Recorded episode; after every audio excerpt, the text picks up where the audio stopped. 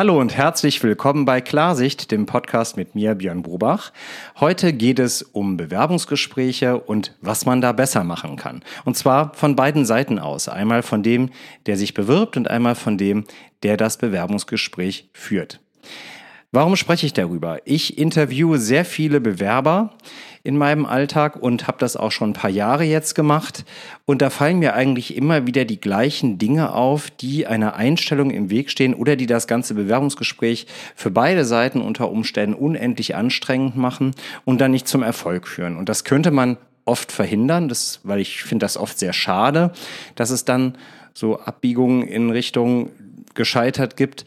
Und da möchte ich ein paar Tipps geben, was man verhindern sollte und vielleicht auch, wie man sich von beiden Seiten aus auf ein Bewerbungsgespräch gut vorbereiten kann.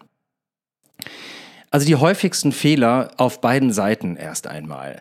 Auf Seiten des Bewerbers steht bei mir an allererster Stelle über Dinge zu sprechen, die nicht stimmen. Und damit meine ich jetzt noch nicht einmal tatsächliche Lügen zu erzählen, sondern Antworten um des Redens willen.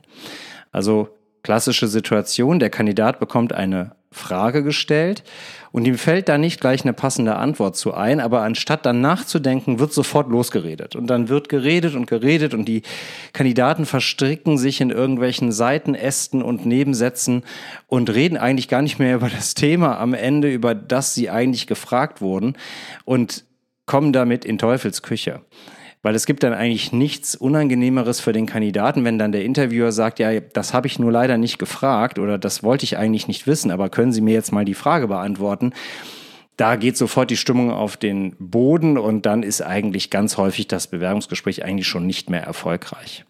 Also wie reagiert man am besten, wenn man etwas gefragt wird und einem die Antwort nicht einfällt? Tja, ein kann ich nicht beantworten ist viel mehr wert, als einfach zu reden, ohne Inhalt, weil das merkt ein Interviewer sofort, dass es inhaltslos ist. Und was auch okay ist, was vielen Bewerbern gar nicht klar ist, dass man auch mal kurz nachdenken darf. Und wenn man den Eindruck hat, das dauert etwas zu lang, das Nachdenken, kann man auch sagen, ich muss darüber kurz einmal nachdenken, um da richtig drauf antworten zu können. Also man erwartet eigentlich von einem Bewerber nicht sofortige, hundertprozentige Antworten, ohne auch nur ansatzweise darüber nachzudenken. Später im Job sollte man ja auch nachdenken können und sich da auch Zeit für nehmen. Also von daher ist das in dem Moment sogar eine ganz gute Eigenschaft, die man da zeigt. Eine andere Thematik ist bei Bewerbern oft, dass sie Lücken im Lebenslauf nicht erklären können. Also Lebensläufe können Lücken haben. Da gibt es ja ganz viele verschiedene Gründe, ob das jetzt krankheitsbedingt ist oder ob es private Gründe dafür gibt. Das ist in Ordnung. Die sollte man, wenn möglich, vielleicht schon im Vorfeld im Lebenslauf in Textform füllen. Aber viele können dann gar nicht darüber sprechen, wenn man sie darauf anspricht. Also wenn man zum Beispiel sagt, was war denn letztes Jahr im Zeitraum von Monat A bis Monat B los? Da wissen die dann oft gar keine Antwort drauf. Und dann sind sie auch noch zusätzlich darüber überrascht manchmal, dass bestimmte Sachen in ihren Lebensläufen stehen. Also wenn man sie dann auf einen bestimmten Punkt im Lebenslauf anspricht, zum Beispiel eine Freizeitbeschäftigung, die das Interesse geweckt hat, wo man gerne ein bisschen mehr über die Beweggründe hören möchte, sind sie ganz überrascht und können darüber gar nicht sprechen. Und dann ist das natürlich jetzt nicht etwas, was einen besonders ehrlichen Eindruck hinterlässt. Also man sollte sich im Lebenslauf natürlich besonders ehrlich verhalten und auch darüber sprechen können und wollen, was man da zu Papier gebracht hat. Ein ganz großes No-Go auf Seiten der Bewerber ist die Manipulation über Kleidung oder Flirten, also besonders körperbetont anzuziehen, äh, ist keine gute Idee mehr.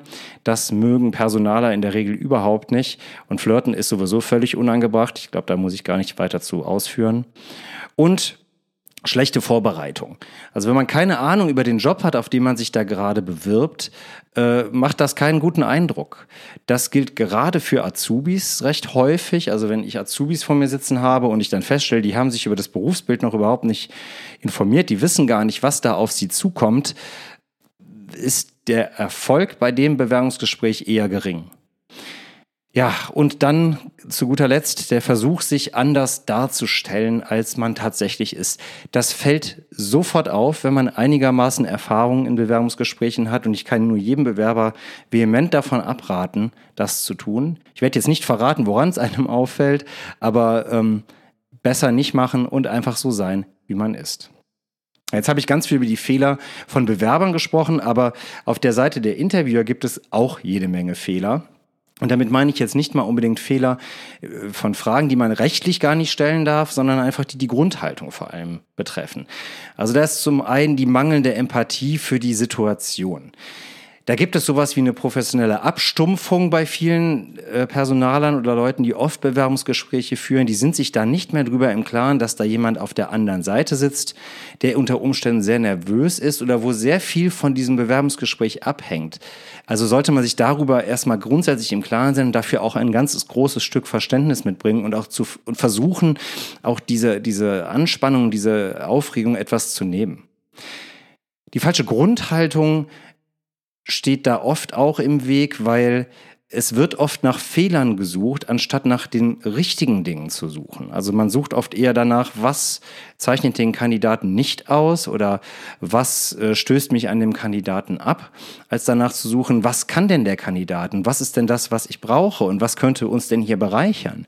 Das sollte eigentlich der Fokus sein und keine Fehlersuche, weil das überträgt sich von der Grundhaltung her auch wieder auf das Gegenüber und dann kommt der Bewerber ganz oft in eine Defensivhaltung.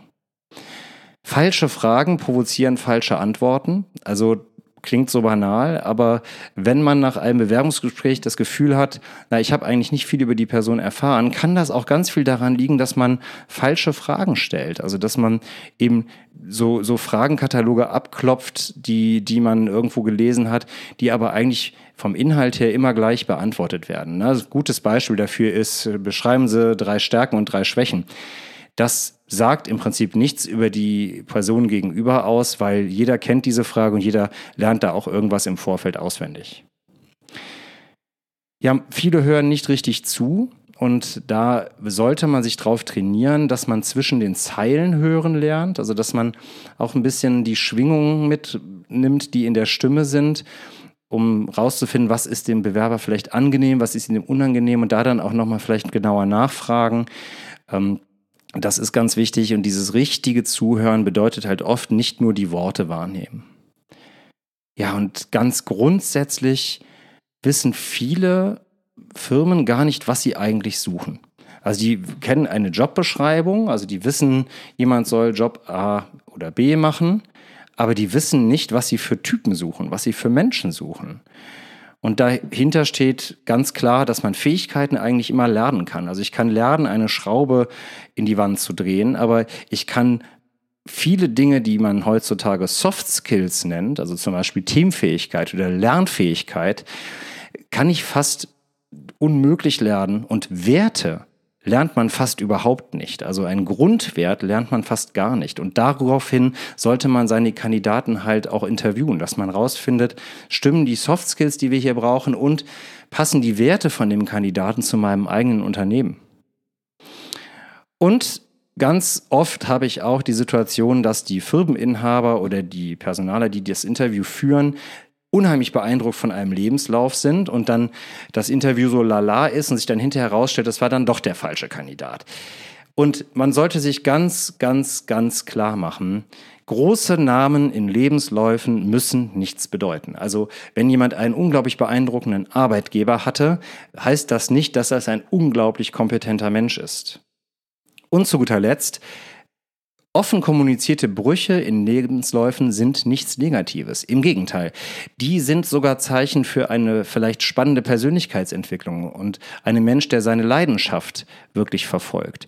Sollte natürlich ein bisschen hellhörig werden, wenn diese, diese Wechsel von Arbeitsstellen und Brüche im Lebenslauf ähm, so alle drei, vier Monate sind. Das möchte man natürlich nicht. Aber wenn jemand nach einigen Jahren vielleicht eine Richtungsänderung gemacht hat, darüber sollte man sprechen und auch die Beweggründe erfahren. Und das ist oft ganz spannend, weil man dann den Menschen, der da einem gegenüber sitzt, ein bisschen näher rückt und auch versteht, passt das zu uns oder passt es nicht zu uns. Ja, was kann man tun, um Bewerbungsgespräche besser zu machen? Da habe ich jetzt drei Tipps für jede Seite. Ähm, Erstmal der Bewerber. Tipp 1, nichts auswendig lernen und aufsagen. Das merkt ein Personaler sofort. Ähm, ich habe das sogar schon mal so erlebt, dass ich meine Einleitungsfrage gestellt habe, die äh, eine völlig andere Richtung eigentlich läuft und ich dann als Antwort bekommen habe, ja, meine drei Stärken und Schwächen sind. Und das habe ich überhaupt nicht gefragt. Das hat mich auch überhaupt nicht interessiert. Und das kam in dem Moment dann daraus, dass jemand sich da so drauf versteift hat, äh, dass er seinen auswendig gelernten Text aufsagen wollte, dass er mir gar nicht zugehört hat, was ich eigentlich gefragt habe. Also bloß nichts auswendig lernen und aufsagen. Und wirklich antworten und ehrlich und aufrichtig antworten, auch wenn es eine Schwäche offenbart. Denn Schwächen sind menschlich und keine Firma der Welt sucht einen Roboter. Dann würde man sich einen Roboter bauen. Äh, wir suchen Menschen und Menschen dürfen auch Schwächen haben. Und wenn ihr auf ein Unternehmen geratet, das keine Schwächen akzeptiert, sollte man sich fragen, ob es der richtige Arbeitgeber ist. Und zu guter Letzt, Tipp 3, nervös sein ist keine Schande. Beziehungsweise sollte es keine sein. Wenn ihr nervös seid, ihr könnt das ruhig sagen, dass ihr nervös seid. Ihr könnt auch sagen, oh, ich muss da kurz drüber nachdenken, ich bin noch gerade nervös. Einen anständigen Interviewer wird das nicht überraschen und er wird darauf eher empathisch reagieren. Und wenn dann jemand gegenüber sitzt, der da überhaupt kein Verständnis für hat, wieder die Frage, ist das der richtige Arbeitgeber? Und drei Tipps für Interviewer. Man sollte ein klares Konzept im Vorfeld haben, welche Kompetenzen jemand mitbringen soll. Und mit Kompetenzen meine ich jetzt also nicht Schraube in die Wand drehen können, sondern ich meine sowas wie Teamfähigkeit, Lernfähigkeit, äh, Umgang mit schwierigen Situationen, Deeskalationsfähigkeiten. Solche Sachen sollte man sich im Vorfeld ganz klar machen für die jeweilige Position und auch für die ganze Firma. Und dann wird das ganze Bewerbungsgespräch schon deutlich zielorientierter laufen, wenn man sich dessen vorher ganz klar bewusst ist. Tipp 2, nicht nach Fehlern suchen. Wie eingangs schon erwähnt, wenn man nach Fehlern sucht, bekommt das Interview oft einen Charakter von Aushorchen. Das Gegenüber geht sofort in die Defensive und es findet kein ehrlicher Austausch mehr statt. Und zu guter Letzt, Tipp 3, Seid solidarisch mit den Bewerbern. Behandelt sie wie gute Freunde. Ihr sucht ja neue Mitarbeiter. Ihr wollt ja, dass der Bewerber gegenüber passt. Also stellt euch auf seine Seite und versucht auch ein Vertrauensverhältnis zu schaffen, damit sich der Bewerber wirklich öffnen kann. So findet ihr viel schneller heraus, ob der Bewerber zu euch, eurem Unternehmen und euren Werten passt. Und zu guter Letzt noch ein Tipp für beide Seiten. Authentisch sein. Von beiden Seiten aus. Sich nicht verstellen. Sowohl als Arbeitgeber sich nicht verstellen, sich nicht darstellen, so als das der Wellness-Tempel für den Arbeitnehmer, wenn da eigentlich die ganze Zeit eine Hochstressumgebung herrscht. Das sollte man einfach sagen, weil es gibt auf der anderen Seite ja auch Arbeitnehmer, die das wollen. Und auf der anderen Seite sollte der Arbeitnehmer, der, der Bewerber halt auch nicht so tun, als sei er etwas, was er nicht ist, weil spätestens in den ersten paar Wochen der Anstellung wird das auffliegen und dann hat das Ganze kein schönes Ende. Der Satz, der über jedem Bewerbungsgespräch stehen sollte, ist, dass es eigentlich darum geht herauszufinden, ob man wirklich zusammenpasst. Wie in einer guten Partnerschaft sollte man hier herausfinden, passen wir als Arbeitgeber und Arbeitnehmer überhaupt zusammen, so wie wir sind, so wie wir wirklich sind. Denn wenn das nicht so ist, dann macht eine Anstellung überhaupt keinen Sinn, dann macht auch eine Probezeit gar keinen Sinn, weil man sich nur im Unguten trennen wird. Ja, ich hoffe, das hat euch heute was gebracht. Ist mal ein bisschen ein anderes Thema gewesen, aber das war tatsächlich ein Wunsch eines Hörers, der mich per E-Mail erreichte. Wenn ihr auch Wünsche oder Vorschläge habt, könnt ihr die gerne in die Kommentare schreiben oder mir halt auch eine E-Mail über meine Website schicken. Ich freue mich da sehr drüber. Auch wenn ihr diesem Podcast vielleicht einen Kommentar hinterlasst oder ihn hoffentlich gut bewertet, freue ich mich. Ich sage bis zum nächsten Mal, bleibt gesund und bis bald.